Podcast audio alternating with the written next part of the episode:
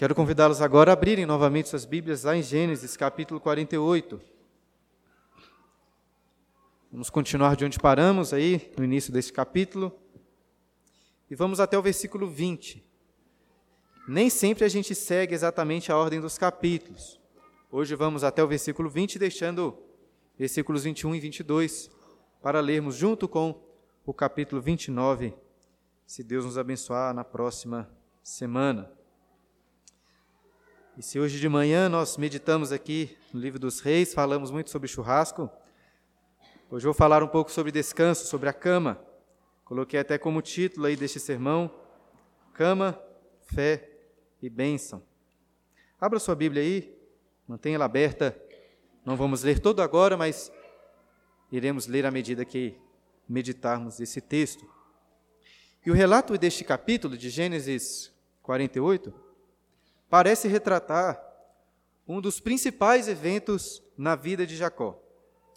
Muito provavelmente é o evento que melhor descreve a sua fé em Deus.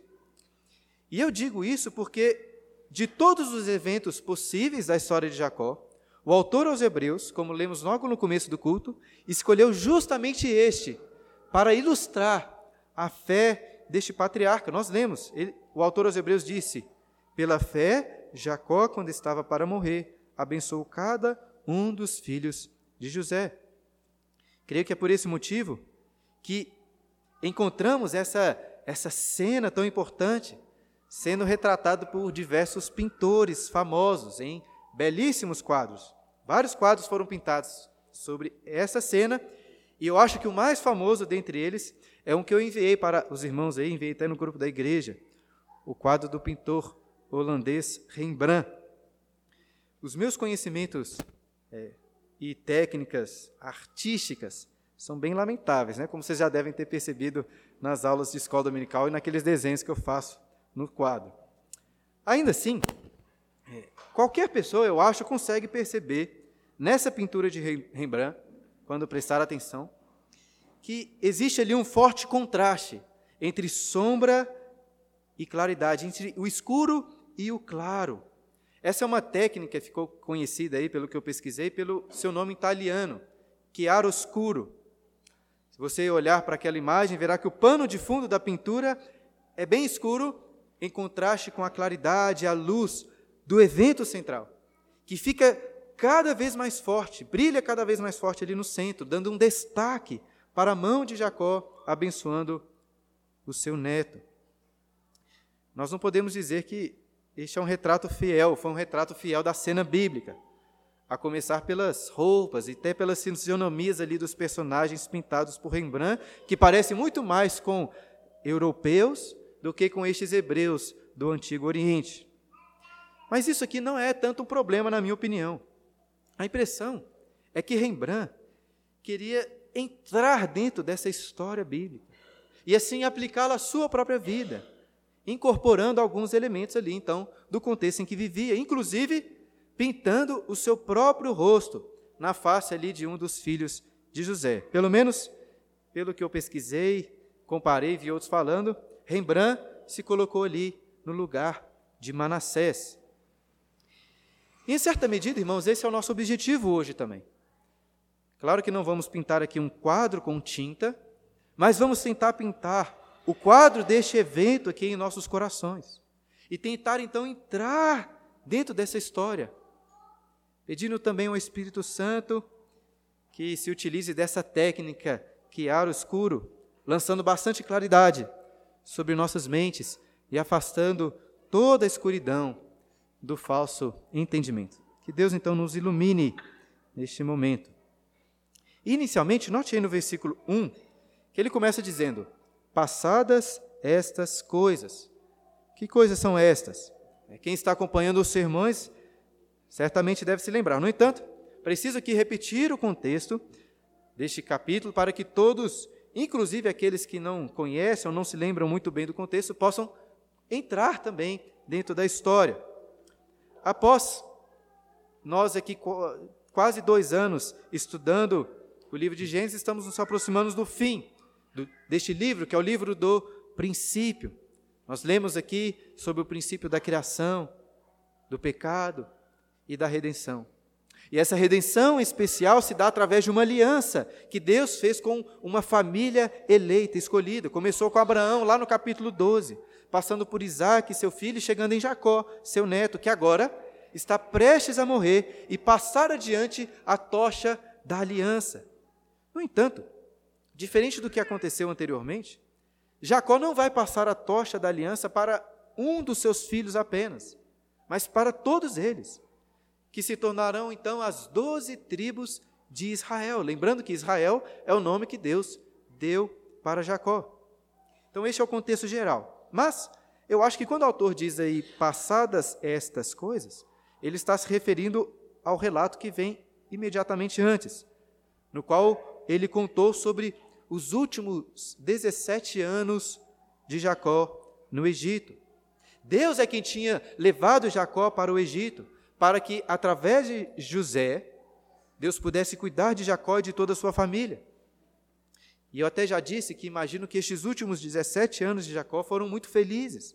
Talvez um dos períodos melhores da sua vida, mais felizes. Por quê? Porque ele estava ali, bem estabelecido com seus filhos, vendo sua família crescendo com muitos netinhos e até talvez bisnetinhos. Era uma vida boa para ele ali. Enquanto toda a terra passava fome, eles foram prósperos. Jacó poderia facilmente ter aquietado seu coração naquele local. Mas não, apesar de toda a prosperidade, o Egito não era a sua casa. E é por isso que Jacó insistiu no contexto anterior que José jurasse, dizendo que o levaria de volta para Canaã, a terra prometida por Deus, para ser enterrado na sepultura junto com seus pais. O coração de Jacó não estava nas riquezas e bens do Egito mas nas promessas de Deus. E assim, passadas essas coisas, o versículo 1 diz: Passadas essas coisas, disseram a José: Teu pai está enfermo. Então José tomou consigo a seus dois filhos, Manassés e Efraim. Da última vez que José encontrou seu pai, Jacó já estava bem fraco e velhinho. José Certamente sabia que a qualquer momento alguém poderia lá ligar para ele, mandar uma mensagem e dizer que seu pai estava morrendo. E foi isso que aconteceu. Algum mensageiro correu até Goz, de Gozen, na verdade, até a capital do Egito, onde José morava, para dizer que o seu pai estava enfermo, prestes a falecer. José então deixou todos os seus afazeres do Egito, desmarcou todos os seus compromissos, pegou os seus dois filhos, Manassés e Efraim, para levá-los ao avô. E prestem atenção na ordem dos nomes aqui: Manassés e Efraim, porque será invertida daqui a pouco. E além disso, não pense aqui em duas crianças. Eu sei que quando o texto diz que José tomou consigo seus dois, dois filhos, logo nós pensamos em crianças, ou no máximo ali adolescentes. Infelizmente, esse é um erro que a gente pode cometer, inclusive um erro que o próprio Rembrandt cometeu no seu, no seu quadro. Mas pense comigo aqui: José teve estes dois filhos nos primeiros sete anos de abundância. Jacó chegou no Egito no segundo ano do período da fome e morou ali por 17 anos. Ou seja, esses rapazes tinham no mínimo aqui 19 anos. Estavam, é, na verdade, tinham mais de 20 anos. E por que José levou os seus filhos ao avô? Certamente José queria que eles se despedissem do vovô, assim como ele iria se despedir. Mas eu acho que é mais do que isso. O texto não disse ainda, mas veremos daqui a pouco que Jacó vai abençoar José e todos os seus irmãos. De forma que creio que ser seguro assumir que José estava antecipando que este seria então o momento da bênção final de Jacó, quando ele também passaria o seu testamento, e em especial passaria adiante a tocha da aliança. Então tente visualizar o que está acontecendo aqui. José era o grande oficial do maior e mais rico império do mundo. Ele morava no centro do Egito, com todo o conforto, com todo o prestígio e influência. E os seus filhos, Manassés e Efraim, nasceram dentro deste contexto, nasceram ali. José sofreu muito na sua vida. Mas os seus filhos? Seus filhos não tiveram uma vida boa. Desde a infância tiveram do bom e do melhor ali no Egito. Sem dúvidas, Manassés e Efraim tinham diversos motivos para quererem se identificar com o Egito. Considerando, inclusive, que eles cresceram entre um povo que não se assentava para comer com hebreus, que abominava os pastores. E até por isso imagino que eles eram pelo menos tentados a querer esconder o fato de serem netos de um hebreu e pastor. Talvez até preferissem se identificar mais com a sua mãe, que era filha de Potífero, um sacerdote de On. Talvez preferissem isso. José, porém, levou seus filhos até o seu pai Jacó, o pastor hebreu. E eu acho que José faz isso, porque não queria que os seus filhos fossem egípcios, mas hebreus. Devemos também nos lembrar que, apesar de José ter recebido um nome egípcio e uma esposa egípcia, os seus filhos tinham nomes hebreus.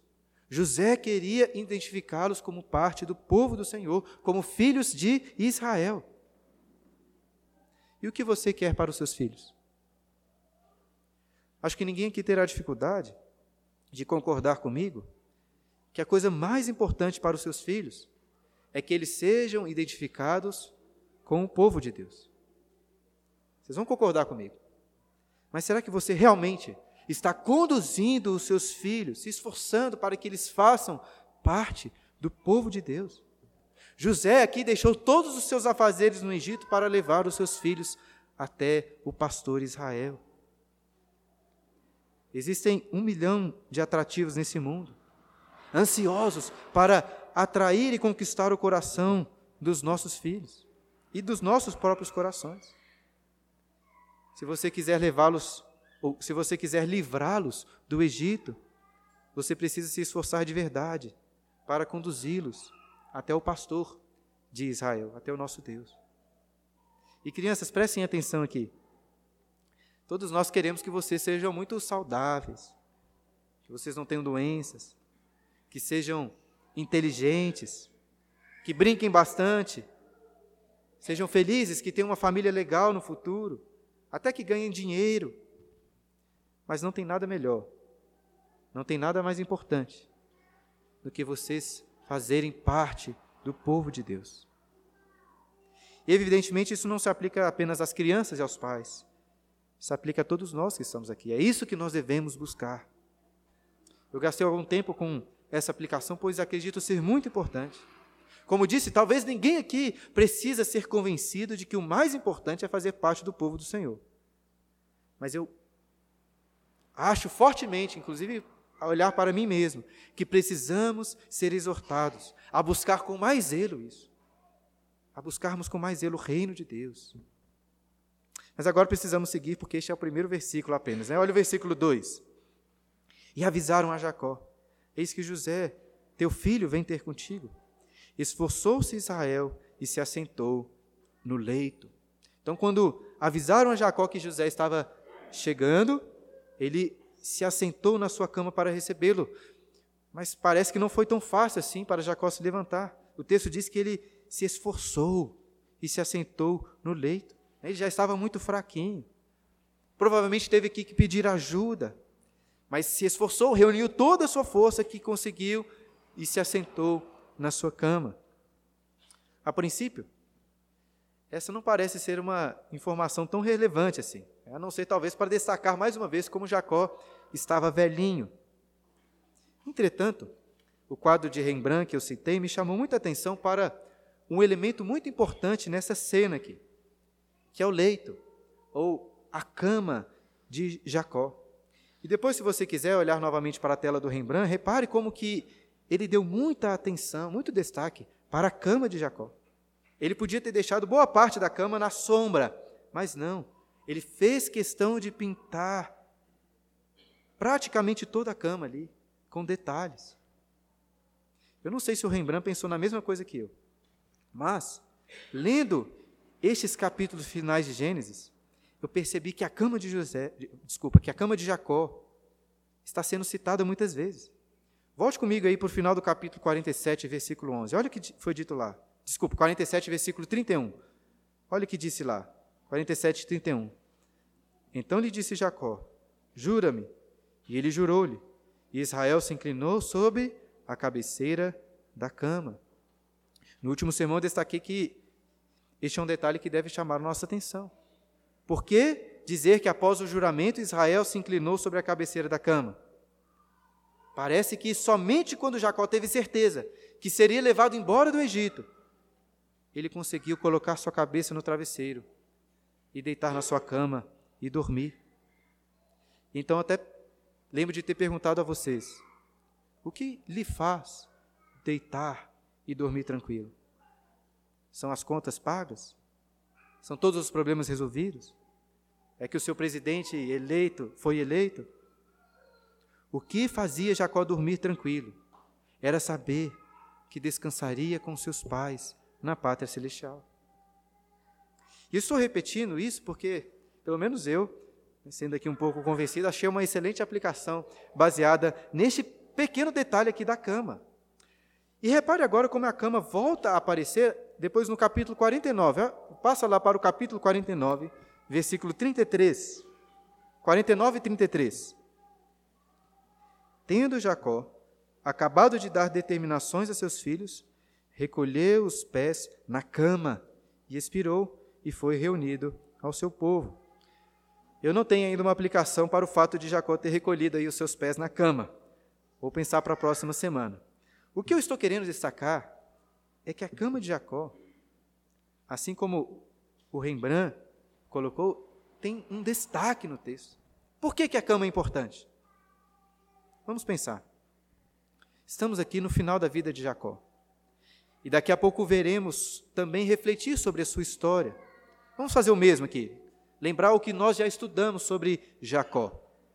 Apesar da Bíblia dizer que Jacó era um homem pacato, nós lemos que desde o início Jacó estava sempre indo atrás daquilo que ele queria. Ele fez um cozinhado para comprar o direito de primogenitura do seu irmão. Ele enganou o seu pai. Ele fugiu da vingança. Ele trabalhou por 14 anos para se casar com o amor da sua vida. Ele bolou todo um esquema ali de, de misticismo misturado com botânica para conseguir mais gado. Ele fugiu novamente. Ele lutou com um anjo. Ele fez várias coisas. Porém, nada do que ele fez, pela sua própria força, pela sua esperteza, foi bem sucedido. As grandes bênçãos não vieram através das suas próprias mãos. Muito pelo contrário. Foi quando, lembra, foi quando Jacó dormia, usando ali uma pedra de travesseiro, que ele viu a escada que levava aos céus e o Senhor ao seu lado. Somente quando Jacó foi ferido por aquele anjo, foi derrotado, é que ele recebeu a vitória, que ele recebeu a bênção e teve o seu nome mudado para Israel. E agora, irmãos, é deitado, ou então sentado, aqui no caso, em sua cama, que Jacó demonstrou mais claramente a sua fé. Como eu disse no início de todos os eventos, o autor aos Hebreus escolheu este para ilustrar a fé de Jacó. Foi ali naquela cama, enfermo e debilitado, que Jacó provou grandemente a sua fé, ilustrando, a meu ver, as palavras do apóstolo Paulo. Porque quando sou fraco, é que sou forte. Veja, irmãos, a fé em Deus não se manifesta tanto naquilo que nós fazemos com as nossas mãos. É claro que a fé também é evidenciada pelas obras de justiça, mas muitas vezes a fé se evidencia mais claramente quando nós não fazemos nada. Quando você está cheio de problemas, cheio de dificuldades, e consegue deitar na sua cama e dormir em paz. E dizer, como Davi no Salmo de número 4: Em paz me deito e logo pego no sono, porque o Senhor, porque Senhor, só tu me fazes repousar seguro. Isso que é fé. Fé é confiar naquilo que disse Salomão no Salmo 127, versículo 2. Inútil vos será levantar de madrugada, repousar tarde, comer o pão que penosamente granzeastes. Aos seus amados, ele o dá enquanto dorme. Muitos anos antes, então, Israel provou essa fé, deitado ali na sua cama. Crê em Deus assim, meu irmão. Tenha fé. Não principalmente para uma fé para fazer coisas com as suas mãos, mas uma fé para conseguir deitar na sua cama e descansar em paz. E agora escolhe, escute o belo testemunho de Jacó, sentado em sua cama. Versículo 3. Disse Jacó a José: O Deus Todo-Poderoso me apareceu em luz na terra de Canaã e me abençoou e me disse: Eis que te farei fecundo, e te multiplicarei e te tornarei multidão de povos, e à tua descendência darei essa terra em possessão perpétua. A referência aí da cidade de Luz nos remete lá para o capítulo 28, quando Jacó fugia do seu irmão Esaú. Jacó está perdendo sua força, sua saúde, mas não sua memória. E ele está se lembrando aqui, naquela cama confortável, certamente com muitas boas almofadas, se lembrando e contando para José daquele dia em que usou uma pedra de travesseiro. E Deus, o Deus Todo-Poderoso, El Shaddai, apareceu a Jacó e o abençoou, confirmando as promessas da aliança sobre a sua vida estudando o livro de Gênesis aqui na igreja, tivemos várias oportunidades para meditar sobre cada uma dessas promessas que aparecem aqui, e não vou fazer isso agora novamente. Né? Se você quiser saber melhor, depois posso indicar os sermões que tratamos sobre este assunto.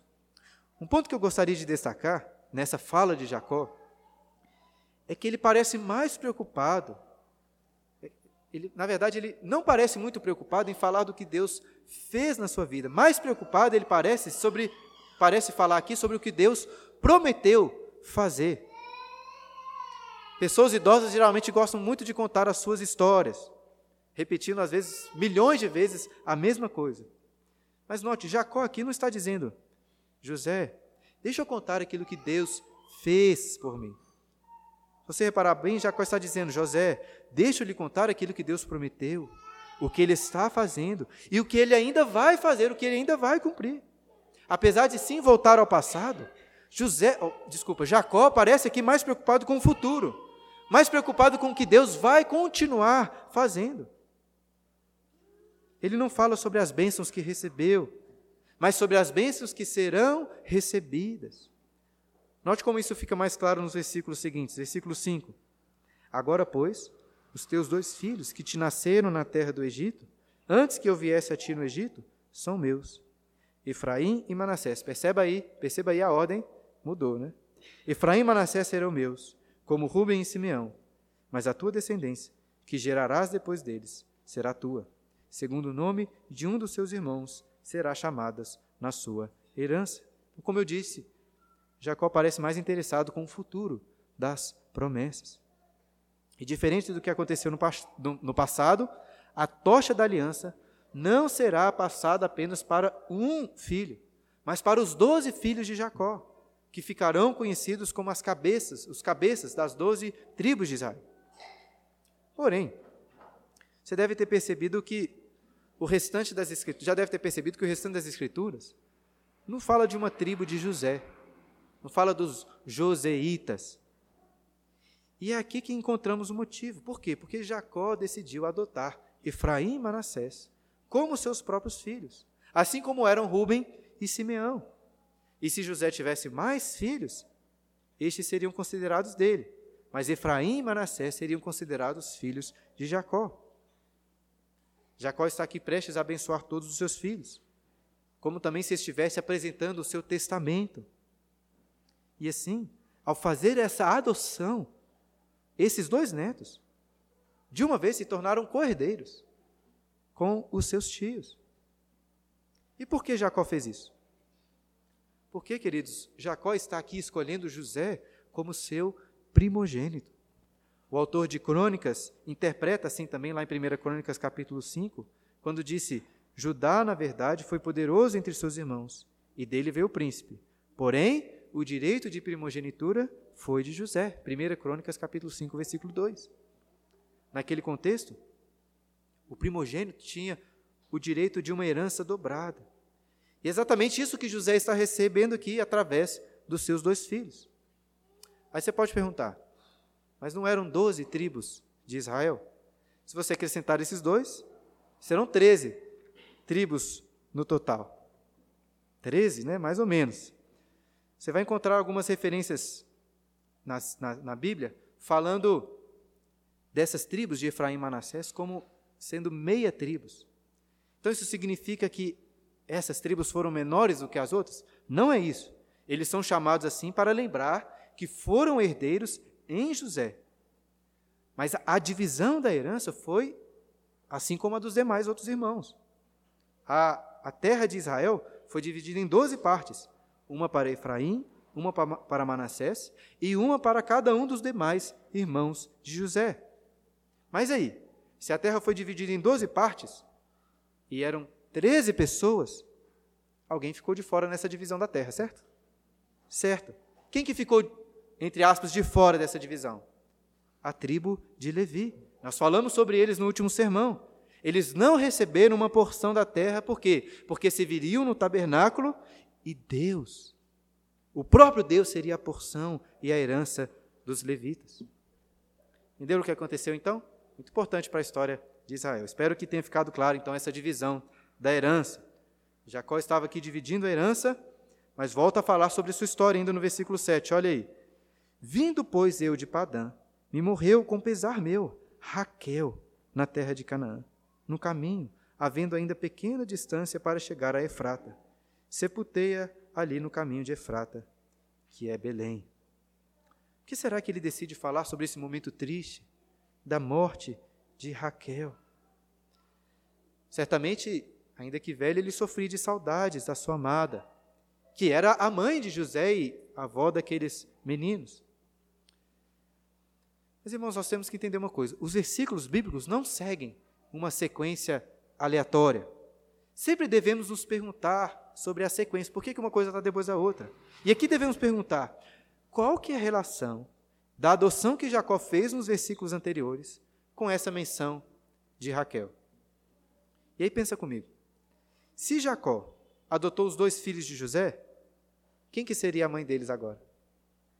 Raquel. Eu não sei se a Zenate, que era esposa de José, estava presente ali também, como o Rembrandt colocou no quadro. Mas ainda assim, mães, né? imagine você sendo desconsiderada como a mãe dos seus próprios filhos. A Bíblia não nos revela o que a Zenate achou em relação a tudo isso. Mas o fato é que estes rapazes não são mais filhos de Azenate. Não são herdeiros do egípcio Potífera, sacerdote de On. Agora eles são herdeiros de Israel do profeta de Yahvé. Foi para isso que José os levou ali. E Jacó está falando aqui sobre adotar os filhos de José, mas parece que ele ainda não tinha percebido que, a, que eles estavam presentes. Olha o versículo 8. Tendo Israel visto os filhos de José, disse: Quem são estes? Respondeu Jacó, seu pai: São meus filhos que Deus me deu aqui. Faze-os chegar a mim, disse ele, para que eu os abençoe. E os olhos de Israel já se tinham escurecido por causa da velhice, de modo que não podia ver bem. José, pois, fê-los chegar a ele, e ele os beijou e os abraçou. Um detalhe muito legal na pintura lá do Rembrandt é que ele faz questão de colocar os olhos de Jacó bem escuros e meio perdidos assim, mostrando isso que o texto relata, que os seus olhos tinham se escurecido e já não podia enxergar bem. Jacó sabia que tinha algumas pessoas ali com José. Talvez até supunha que eram os filhos de José.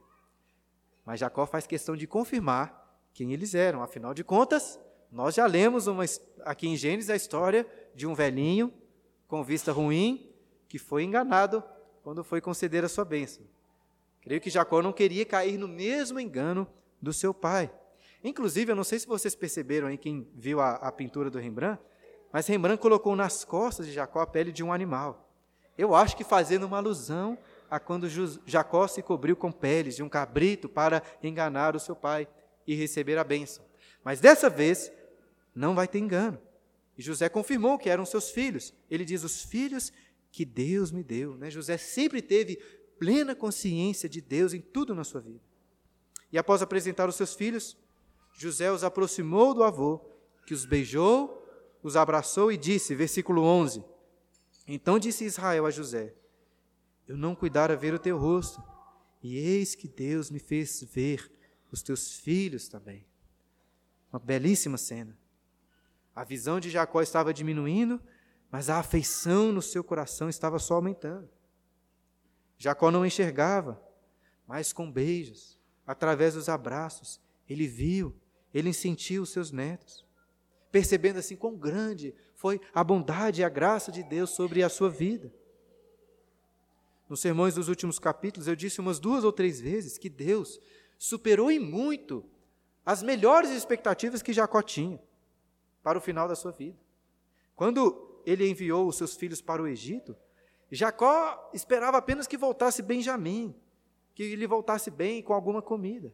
Já teria ficado muito satisfeito. Mas Deus superou em muito as suas expectativas. Depois de mais de 20 anos achando que José estava morto, Jacó o reencontrou, o abraçou e o beijou. E mais, agora Jacó está abraçando e beijando os seus netos, os filhos de José. Este é o espírito de gratidão de Jacó neste versículo. Deus o abençoou grandemente. E agora Jacó irá abençoar os seus netos, que são agora seus filhos também. Versículo 12. E José, tirando-os dentre os joelhos do seu pai, inclinou-se à terra diante da sua face. Então, antes da bênção acontece uma coisa importante. Jacó estava abraçando os seus netos com os seus braços, com as suas pernas, com grande amor, com grande carinho. Mas agora, José tira os filhos de entre os joelhos do avô, para que eles se colocassem de joelhos perante o avô. Lembra que muitos anos atrás, José tinha sonhado com seus irmãos e até os seus pais se inclinando perante ele. Mas agora é José com seus filhos que precisam se inclinar perante Jacó. Eu digo isso porque não importa se José era o maior oficial do Egito. Naquele lar, ele devia respeito, honra a seu pai. Os filhos, por vezes, superam, muito, superam seus pais em muitas coisas. Superam na altura, no reconhecimento, na conta bancária, em várias outras coisas. E, infelizmente, nós, filhos, ao crescermos, temos uma tendência pecaminosa de querer ficar orientando, mandando nos nossos pais, principalmente quando esses ficam bem velhinhos. Mas em contraste, encontramos aqui em José um belo exemplo de honra e respeito ao seu pai. José já tinha recebido muitas bênçãos, mas agora ele queria a bênção de Israel sobre a sua vida e sobre os seus filhos. Versículo 13. Depois, tomou José a ambos, a Efraim na sua mão direita, à esquerda de Israel, e a Manassés na sua esquerda, à direita de Israel, e fê-los chegar a ele.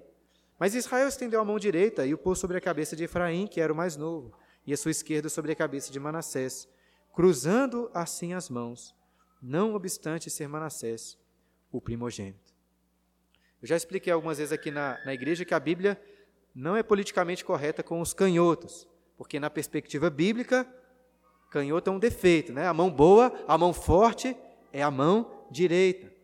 Dessa forma, seguindo aquele entendimento comum sobre o primogênito, que o primogênito possui preferência na herança, José, com a sua mão direita, colocou Efraim do lado esquerdo de Jacó.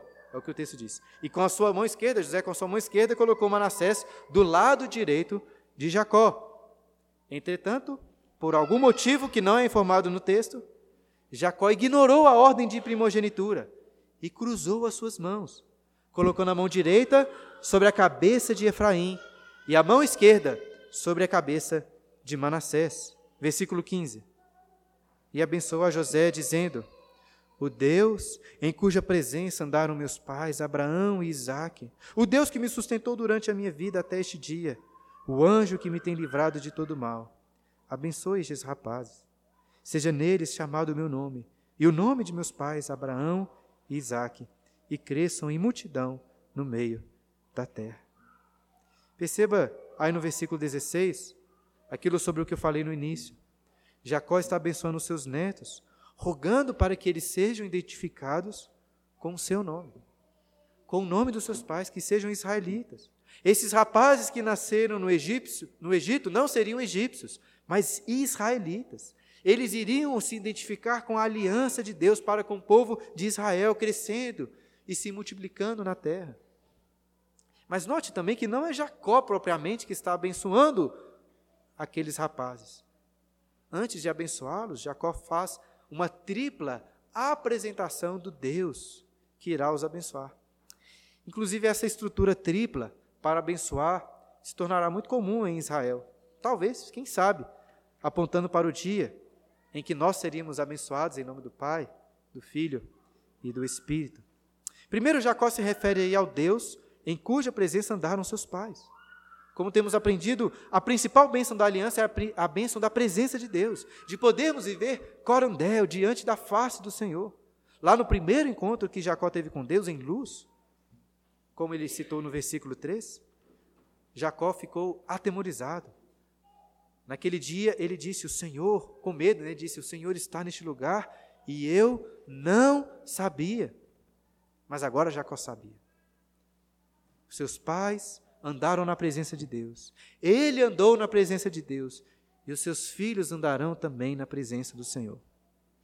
Em segundo lugar, Jacó se refere ao Deus que o sustentou durante a sua vida. Eu confesso que aqui é difícil de perdoar o tradutor da nossa versão que escolheu o verbo sustentar.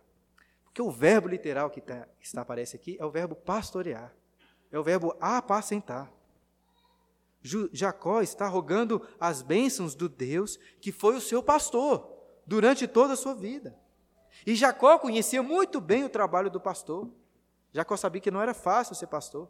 Lá em Gênesis, no capítulo 31, ele falou com seu tio Labão sobre as penosas dificuldades do seu trabalho para cuidar de ovelhas. Jacó foi consumido pelo calor do dia, pela geada de noite, perdendo muitas noites de sono. Ovelhas são difíceis de cuidar. Jacó também não foi uma das ovelhas mais mansas, mas Deus o pastoreou durante toda a sua vida. E por fim, Jacó roga as bênçãos do anjo. Que anjo é este? Só tem um anjo na história de Jacó que o abençoou. E este foi o anjo contra quem ele lutou no vale de, no val de Jaboque. Jacó roga a bênção do anjo que o tem livrado de todo mal. Eu sei que é meio chato ficar falando aqui da tradução. Até pode parecer que eu sou muito bom de hebraico, o que não é verdade. Porém, mais uma, vez, mais uma vez, eu acho que o tradutor não escolheu o melhor verbo aqui. Jacó está falando do anjo que o livrou do mal, não necessariamente que o livrou do mal, mas um anjo que o resgatou, ou que o redimiu do mal. Lembra lá da história de Ruth, que a gente já escutou uma outra vez aqui há uns anos atrás, que fala de Boaz como o resgatador. Lembra lá? Boaz como resgatador. O termo que aparece aqui é exatamente o mesmo.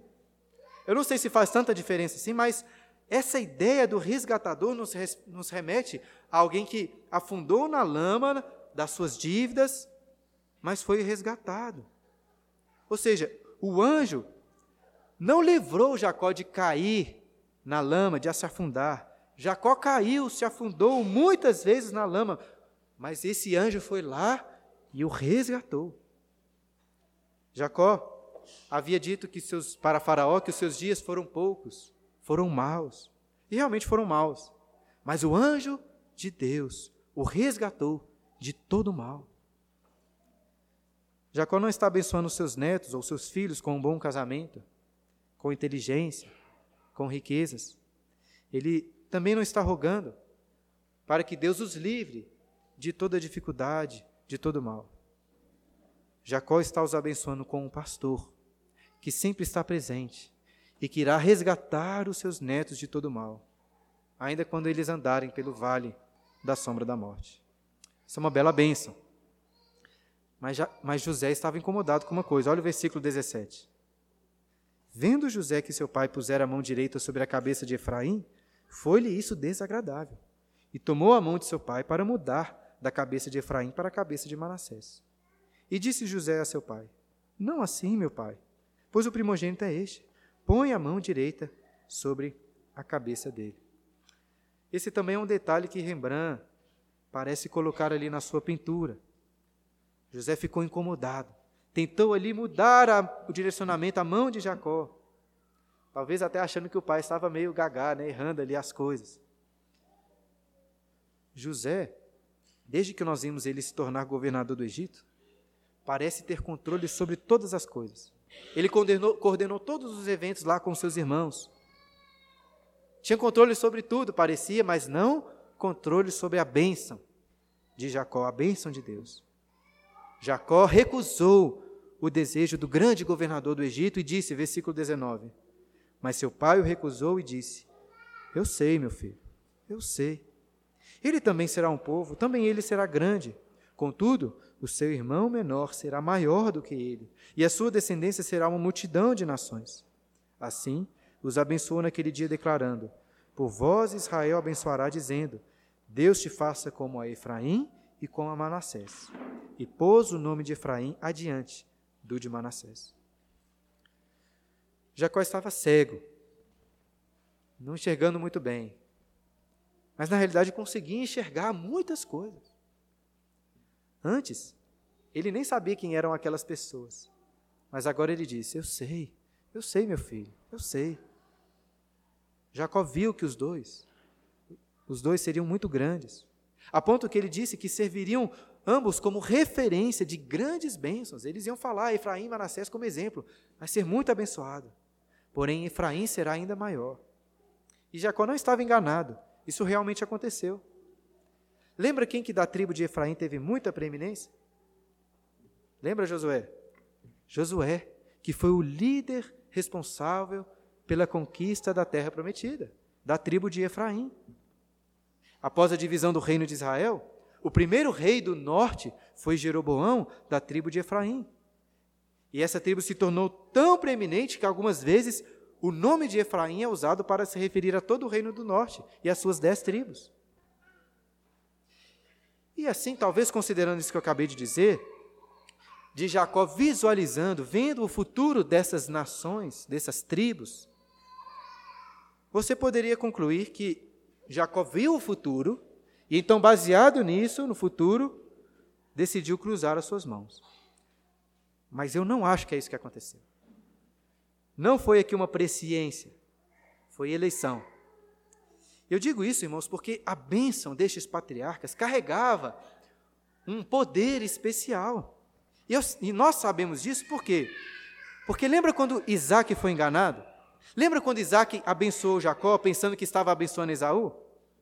Depois, quando Isaac percebeu o engano, Esaú pediu para mudar as coisas, mas o que, que Isaac disse para ele? Agora não tem jeito mais. Eu não tenho como voltar atrás, a bênção já foi. Ainda que enganado, Isaac tinha colocado sobre Jacó as bênçãos. E agora Jacó que seria o herdeiro daquelas bênçãos, não Esaú. Percebam então que parece que a bênção de fato tinha um poder especial ali. E eu digo isso para tentar mostrar que aqui foi uma escolha. Jacó escolheu aquele escolheu Efraim e não Manassés, ou Efraim adiante de Manassés ainda que tenha sido movido pelo Espírito Santo ali como um profeta, ele escolheu abençoar mais a um do que a outro.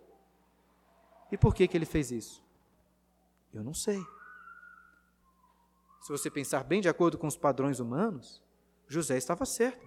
Manassés é quem deveria receber a bênção da mão direita. Porém, isso que é muito legal de perceber. No final da sua vida, Jacó estava reconhecendo claramente que as coisas não funcionam assim com Deus. Que as escolhas, que as bênçãos de Deus são incondicionais. Incondicionais. Jacó foi escolhido por Deus em detrimento de Esaú, seu irmão mais velho. Não porque Jacó era melhor, muito pelo contrário. José também foi escolhido aqui como primogênito, mesmo sendo mais novo. E por que José foi escolhido? porque José foi o salvador de toda a sua família? Talvez até tenha passado alguma coisa assim no coração de José. Mas Jacó, com essa inversão de mãos, está mostrando que as coisas não funcionam assim com as bênçãos de Deus. E meus irmãos, por que, que Deus escolhe abençoar uns e não outros? Por quê? Difícil saber. Por que da eleição? É vontade de dizer igual o Chicó, né? Não sei. Eu sei que é assim. Em certa medida, realmente não conhecemos os desígnios da eleição de Deus. Porém, tanto em Gênesis como em vários outros lugares da Bíblia, aprendemos aquilo que lemos na liturgia em 1 Coríntios capítulo 2, versículo 28. O que, que nós lemos lá? Deus escolheu as coisas humildes do mundo e as desprezadas e, as que e aquelas que nada são, para reduzir a nada as que são, a fim de que ninguém se vanglorie na presença de Deus. Jacó estava aqui quase cego, mas parece enxergar melhor do que nunca essa realidade da graça de Deus, dessa eleição incondicional. Como eu disse antes, não é à toa que o autor aos Hebreus escolheu essa cena, quando Jacó estava ali no leito da sua morte, abençoando os seus netos com as mãos cruzadas, para ilustrar a sua fé em Deus. A verdadeira fé não se manifesta tanto no que fazemos com nossas próprias mãos, porque, como disse o apóstolo Paulo, nós lemos também, não depende de quem quer, nem de quem corre, mas de Deus usar sua misericórdia.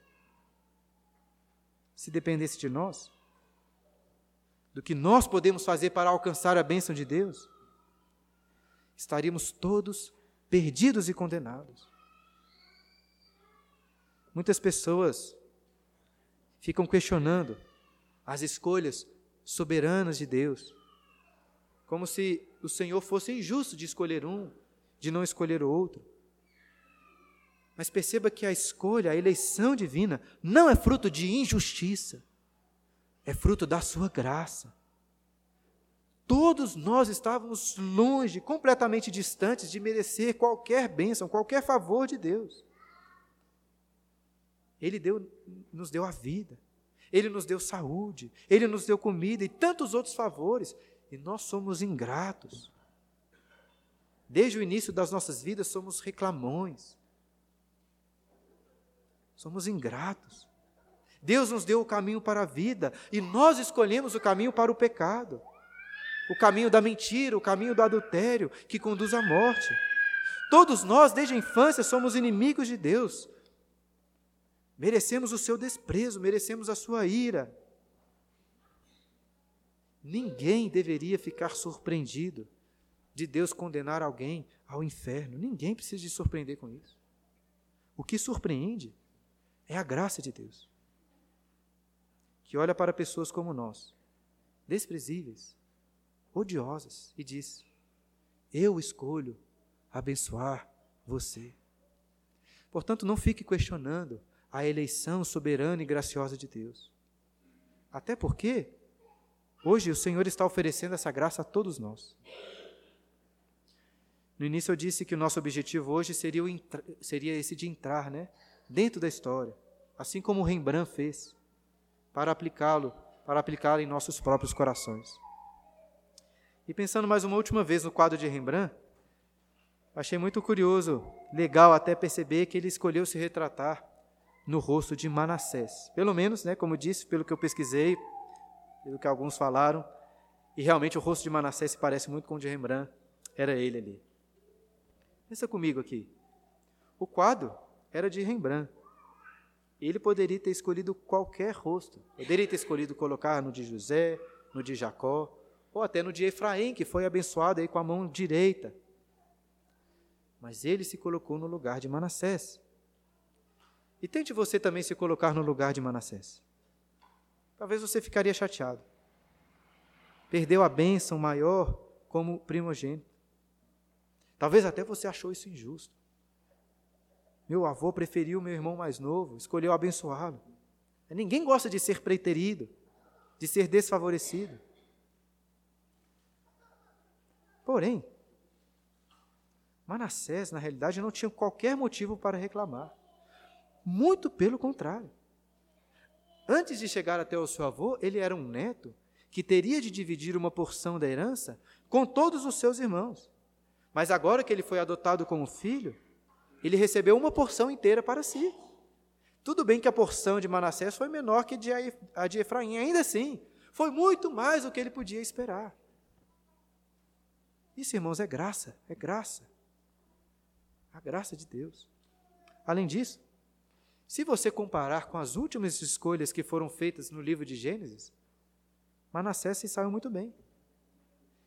Isaac foi escolhido, Ismael, seu irmão, seu irmão mais velho, foi rejeitado. Jacó foi escolhido, mas Esaú, seu irmão mais velho também, foi rejeitado. Não faz parte da aliança. Efraim foi escolhido, mas Manassés também foi escolhido. Ambos foram alvos da graça de Deus. Note aquilo que mostrei no início, como que a aliança não passa apenas para um filho agora, mas para todos.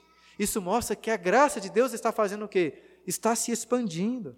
Se antes Deus escolheu apenas um filho, agora Ele escolheu doze filhos. E a graça continua se expandindo hoje.